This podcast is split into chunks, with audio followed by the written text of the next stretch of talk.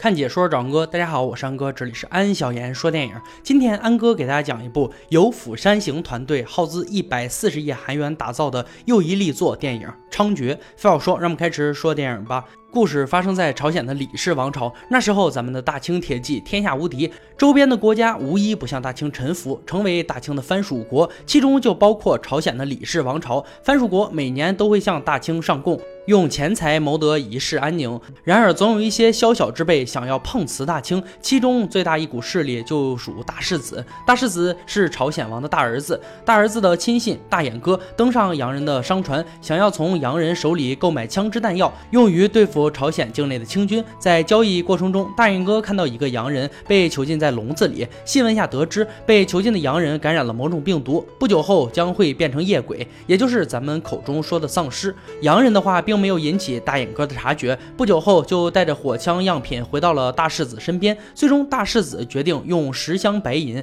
买下六百支火枪。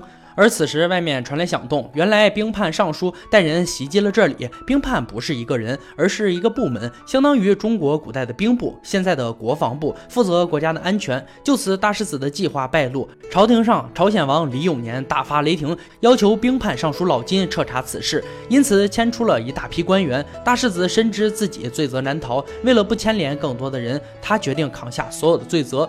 在给远在大清当质子的弟弟李清写了一封家书后，就走到父王面前大放厥词，之后就剖腹自杀了。另一边，老金命人袭击了洋人的商船，船里的六百把火枪也被朝兵收走。但是在打扫战场的时候，一名朝兵被笼子里的夜鬼给咬了。这名朝兵根本没往心里去，可是还没等到回家，朝兵的身上就出现了状况。只见他双眼泛红，面无血色，同时伴随着饥饿感，而人类的食物解决不了任何作用。还冲着妻子的脖子露出了饥饿的目光。当天晚上，这名朝兵变异，直接生吞了自己的孩子。妻子闻声赶来，朝兵又毫不犹豫地扑向了妻子。转场之后，质子李清回到了朝鲜。质子实际是大清皇帝控制各地藩王的人。李清虽然生在朝鲜，但却在大清长大，受到大清的文化熏陶。现在的李清也是真的皮。原来李清收到哥哥的遗书，知道大哥已经不在人世了。此次归来也不是继承王位的，他是来完成大哥的遗愿的，接嫂子和侄子去大清安度余生。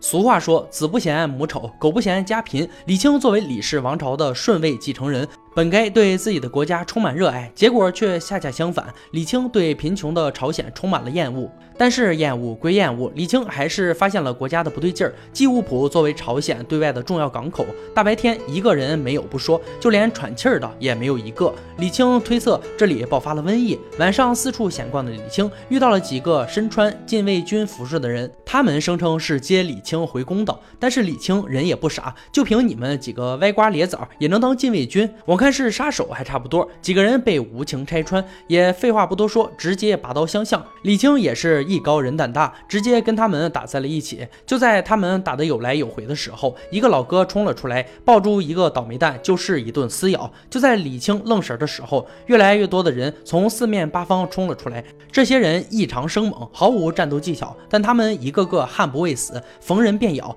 李青也只能被迫与之战斗。就在这危机外分的时候，又一批人杀了。出来，他们个个武艺高强，片刻功夫就将这些疯人斩杀殆尽。李青也从这些人的嘴里知道了事情始末。这些疯人被他们称为夜鬼，他们以血肉为食，没有理智，没有痛觉。凡是被他们咬到的人，少则片刻，多则数日，也会变成夜鬼。夜鬼对声音敏感，最怕阳光，只能在晚上行动。而杀死他们的方法只有两种：一是刺穿心脏，另一种就是砍掉脑袋。那些侥幸逃脱的杀手来到老金面前，说李青已经死了，让老金支付他们剩下的尾款。老金质问杀手：“你被咬了？”杀手点了点头，然后就被老金。一脚踹进了地窖。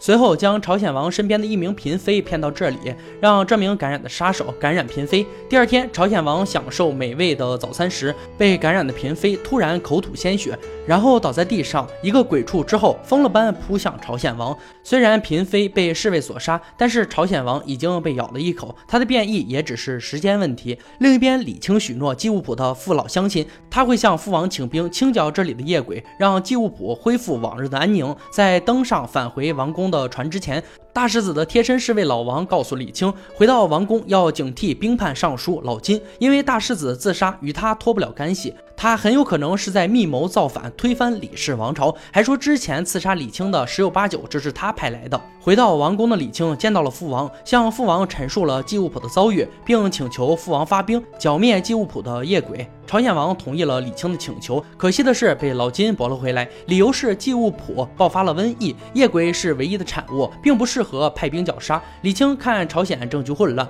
决定先救嫂子出去，结果在离去的路上被老金拦住。此时此刻，时机已经成熟，老金也不再隐瞒自己的狼子野心，他就是要推翻李氏王朝，自己当皇帝。他逼死大世子，让朝鲜王感染，都是他一手策划的。老金警告李青，趁现在还能离开朝鲜。麻溜的回到大清，做你的逍遥质子，但休想带走你嫂子。当天晚上，大清使臣来朝册封，为了迎接使臣，朝鲜王王安排了盛大的晚宴。晚宴上，老金喧宾夺主，表达了对使臣的敬意。此时此刻，朝鲜王彻底变异。冲向武池，扑向武纪，然后张开血盆大口就要吃掉武纪。现场顿时一片骚动。老金二话不说，从后面直接干死了朝鲜王。使臣拿出了上国气势，说老金这是在谋反。老金也不再把使臣放在眼里，反而对使臣说：“昨日的朝鲜已不复存在，从今以后，朝鲜不再向大清上贡。”就在使臣一脸懵逼的时候，不计其数的夜鬼蜂拥而出，欢乐地瞬间变成了修罗场。李青一边厮杀，一边保护嫂子。李青让书童。带着嫂子先行撤离，他则跑去监牢，找到禁卫军首领，让他率领禁卫军封锁了王宫的各个出口，绝不能让夜鬼越雷池一步，否则整个都城就危险了。另一边，老金在亲信的护送下来到了议事厅，朝鲜王死了，百官群龙无首，外面又有夜鬼横行，他们全都吓尿了裤子。兵叛为六官之首，也就是说，现在的老金就是这里最大的官。老金本着顺我者昌，逆我者亡的原则，让所有的大臣归顺自己。政局混乱，有兵就是王，大臣们纷纷表示臣服。就在老金以为胜券在握的时候，一个大臣变成了夜鬼，直接朝老金扑了过去。措手不及的老金被咬，望着手上的伤口，老金悲痛欲绝。他知道自己称王的美梦没了，之前所有的努力都付之东流。看到老金被咬，个别大臣跳了出来要杀了老金，结果导致老金狂性大发，血洗了房间里的所有人，包括自己的亲信。随后，老金斩下了自己的左手，希望能够阻止病毒的蔓延。随后来到房间，穿起了准备多时的龙袍。监牢那边，李青放出了大哥的党羽，在监牢里与夜鬼展开了一场昏天暗地的厮杀。但是夜鬼太多，他们只能边打边退。这一战就干到了天亮。天亮后，夜鬼纷纷躲进黑暗当中。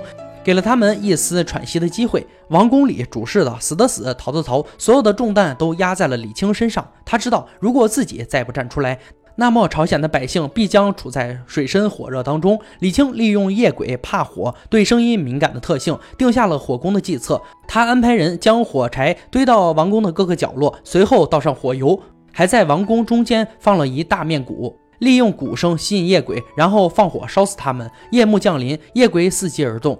李青决定亲自留下击鼓吸引夜鬼，但是王子的亲信说自己已经被咬了，这个九死一生的任务由他做最合适。就这样，李青带着所有人撤离了皇宫。亲信击响了巨鼓，无数夜鬼朝王宫涌去。看着密密麻麻的夜鬼，亲信点燃了引线，结果被身穿龙袍的老金踩灭。虽然老金已经变异，但他还有一丝人类的理智。老金挥剑斩杀了亲信，然后转身坐上了宝座，仿佛他已经成为了夜鬼王。王宫里火光冲天的画面并没有出现。李青知道事情有变，为了拯救李氏王王朝的百姓，要肩负起自己的责任，于是不顾劝阻，冲进王宫，一路。上斩杀夜鬼无数，大有一夫当关，万夫莫开的气势。然而面对兵叛尚书老金，他也是差了一点，被老金压着揍。李青见迟迟无法点燃柴火，焦急不已。关键时刻还得有女箭手帮忙，毕竟男女搭配干活不累。女箭手射出火箭，火箭穿过天窗，射在了王屋的房顶上。李青看到了胜利的曙光，他不顾一切地冲上房梁，将火箭扔向地面。刹那间，火焰蒸腾。整个王宫点燃了。最后，李青和老金决战紫禁之巅，战斗过程不必细说。老金的战斗力并不输李青，甚至还稳稳压了他一头。但他输就输在他不是主角。最后，老金葬身火海。而此时城外的禁卫军悉数而至，在禁卫军和朝鲜民众的共同努力下，都城的夜鬼尽杀。经历了这么多，李清也明白了“水能载舟，亦能覆舟”的道理。王与百姓唇齿相依。后来，李清带着禁卫军赶到祭物浦，将那里百姓解救出来。就此，李清赢得了朝鲜百姓的拥戴，成为了一个合格的王，继续书写李氏王朝的历史。故事到这里就结束了。《猖獗》这部电影有着同样大片制作的高水准，但并没没有像《釜山行》给观众带来的冲击大，而《猖獗》也没有像《生化危机》一样。让人肾上腺素飙升的动作戏和暴力血腥的场景，但有着大制作的猖獗特效很真实，如排山倒海的僵尸由远及近展现开来。几位主角演技也很给力，细节描写到位，包括对夜鬼特写很真实有质感，如很多夜鬼被砍下头晃了晃之后倒下等等。还有《釜山行》列车公司高管变成了朝鲜王，十分惊喜的彩蛋。